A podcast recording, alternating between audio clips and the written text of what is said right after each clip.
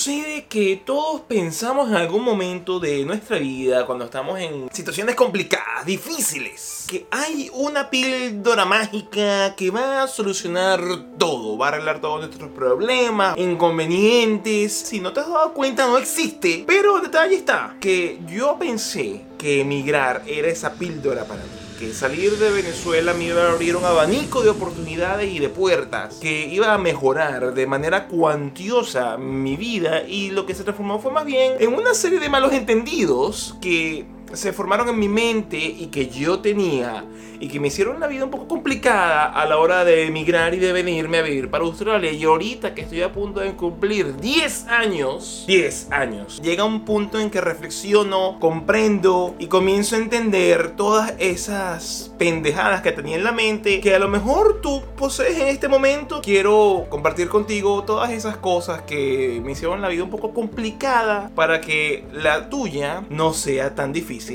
como fue la mía. Y una de las cosas más importantes es el hecho de que yo no soy una mierda en lo absoluto sobre conocimiento financiero y estaba, una cabello en la pata. Estaba arrastrando malas costumbres, malas formas de pensar acerca del dinero, sobre la deuda, sobre las cosas que me merezco, emigrar o cambiarse de país o qué sé yo. No es una tarea completa si nosotros internamente no nos analizamos y revisamos y tratamos de mejorar aquellas cosas que por dentro tenemos para que entonces este proceso vaya bien. Y ese aspecto financiero de tener la tarjeta de crédito como que si fuese un regalo del cielo para poderme comprar lo que me dé la gana y comer lo que me dé la gana y gastar y gastar y gastar, gastar dinero que no tenía o que no tengo se transformó en una bola de nieve que comenzó con 100, 200, 300 dólares y se transformó en una deuda onerosa de más de 40 mil en un momento. Es muy importante entender el aspecto financiero de la vida, entender entra dinero por trabajo realizado y sale dinero por gasto, bien sea necesario por darte un gusto. Entender nuestra responsabilidad a la hora de gastar el dinero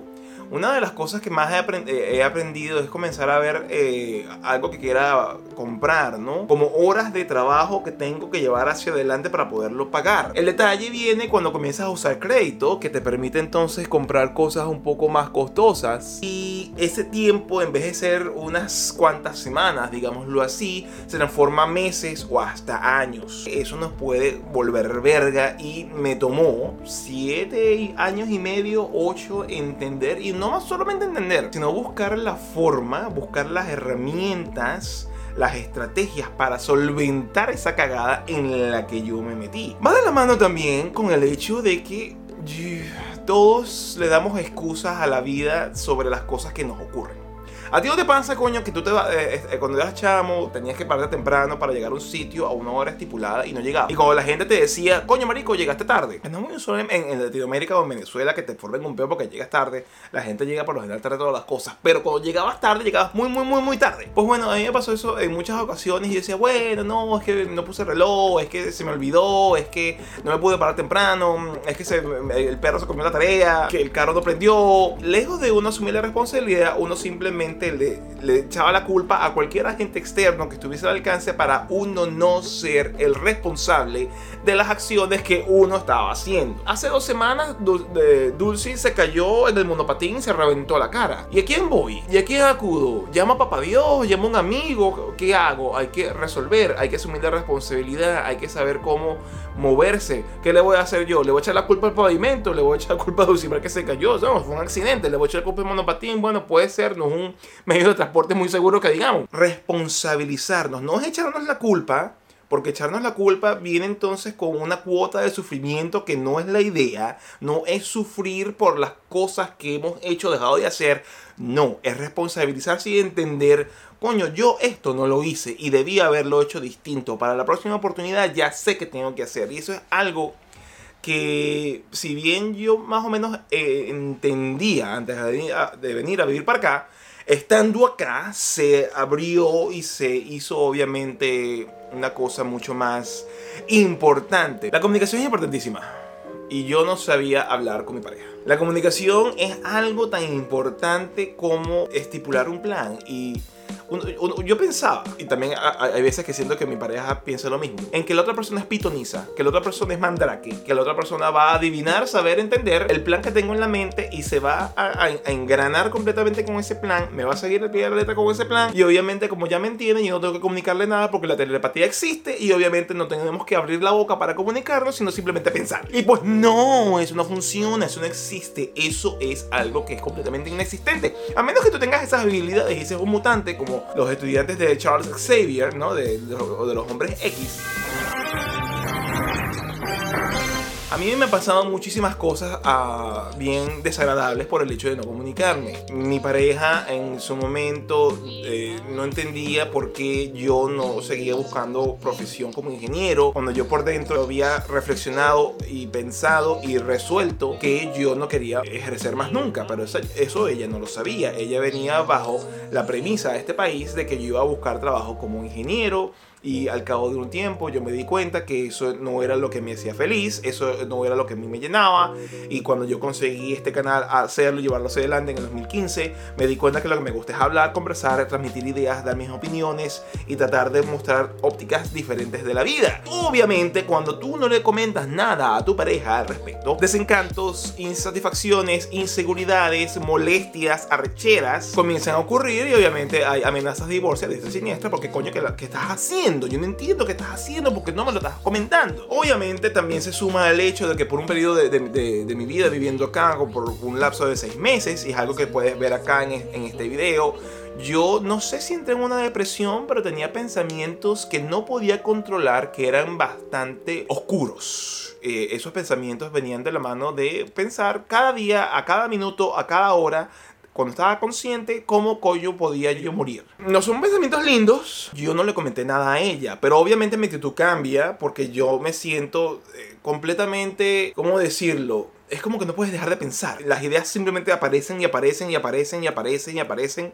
y no para y obviamente no, no, puedes, eh, son pensamientos que no son agradables, no que estés pensando en maticas o en loritos o en monitos o en perritos, no, son vainas terribles que vienen a tu mente y no se detiene. Y yo lejos de buscar ayuda o lejos de comentarle a mi pareja para que entiendan en qué posición me siento, para eh, que no sienta que yo he cambiado mi actitud con ella, porque obviamente se reflejaba. No es, que, yo tenía una actitud dicharachera, chévere, entretenida. No, no, no. Yo, yo estaba, digamos que en el hueco más profundo tratando de cómo buscar forma de yo no pensar en esas vainas que me afectaban. Y ella no lo sabe. Y yo no le comento. Obviamente comunicarse es importantísimo, más cuando vienes en pareja. Aquí la rata de separaciones o de divorcios de migrantes es altísima porque están en estos inconvenientes y no buscan resolverlos, no buscan comunicarse, no buscan entenderse y obviamente lo que eso genera es reconcomio, arrechera y frustración y de verdad que no, no, no ha sido fácil. El, momento más álgido, obviamente, yo supero esa etapa, pero entonces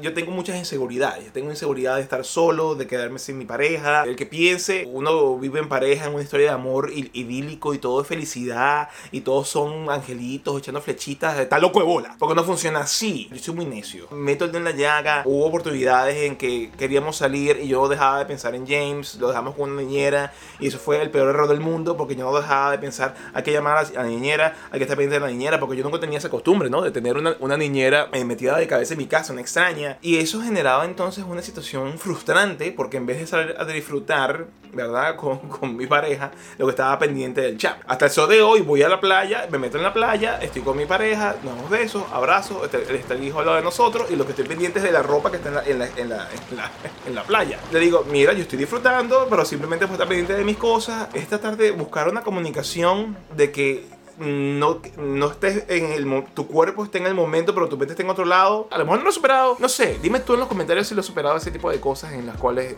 no estoy en el momento. Temor a, la soledad. Hacía entonces que en los momentos en los cuales la relación llegaba a momentos de tensión extrema, que a lo mejor era mejor darse un tiempo, porque, porque no. Yo simplemente eh, no podía darme ese tiempo porque no podía estar solo, porque no comprendía que era la soledad difícil de asimilar y de entender. Y yo simplemente buscaba formas y maneras entonces de que llegué hasta, la, hasta lo, epítome de la rechera con ella, de la, una mala relación y de repente, ok, coño, no sé qué, dejaba de hacer mis cosas.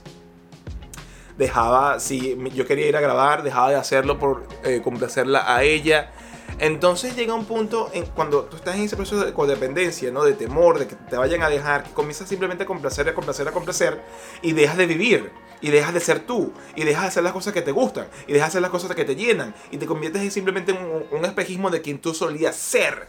Y eso hace más bien que la persona se, se aleje mucho más, porque lo que, tienes, lo que tú reflejas es inseguridad. Estas no son cosas que nos digan, estas no son cosas que uno eh, eh, piense que, tienen que vienen de la mano de la emigración, de cambiar de país, pero más bien todos los temores, todas las carencias, todas las fallas, todas las faltas que tienes dentro de ti, salen a flor de piel y explotan en, un mar de, de, escombros cuando tú sales llegas acá. ¿Por qué? Porque todo se exacerba, las presiones aumentan.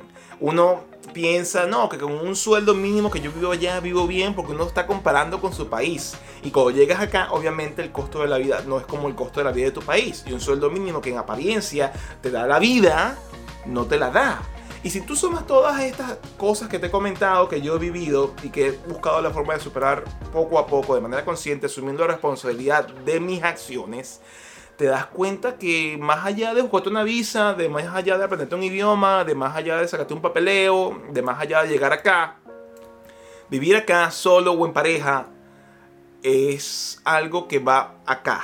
Mientras más fuerte tú tengas la capacidad mental, de adaptarte, de comunicarte, de responsabilizarte, hablar, de, de, entender, de aprender, de responsabilizarte de, lo, de, las cosas que te faltan, pues bueno, mejor te va a ir, considero yo. Después de 10 años, yo creo que estamos en nuestro mejor punto comunicativamente hablando y obviamente desde el punto de vista financiero, porque estamos en el punto en el cual estamos a la vuelta de la esquina de salir de deudas, de entendemos para qué es el dinero, nos comunicamos mejor, tratamos de que no quede nada oculto en la relación y lo más importante, estamos enfocados ahora más que nunca en un solo punto. Cuando no te enfocas en un punto, las cosas quedan dispersas y las cosas no se hacen realidad. Estas son mis experiencias, por favor. Si tienes otras tantas de, que tú hayas experimentado, de que estés superando, de que estés enfrentando, de que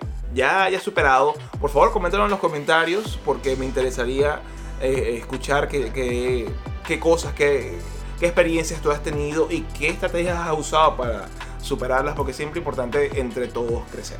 Sin más, un abrazo gigantesco, te dejo acá una lista de reproducción de videos que considero te van a interesar.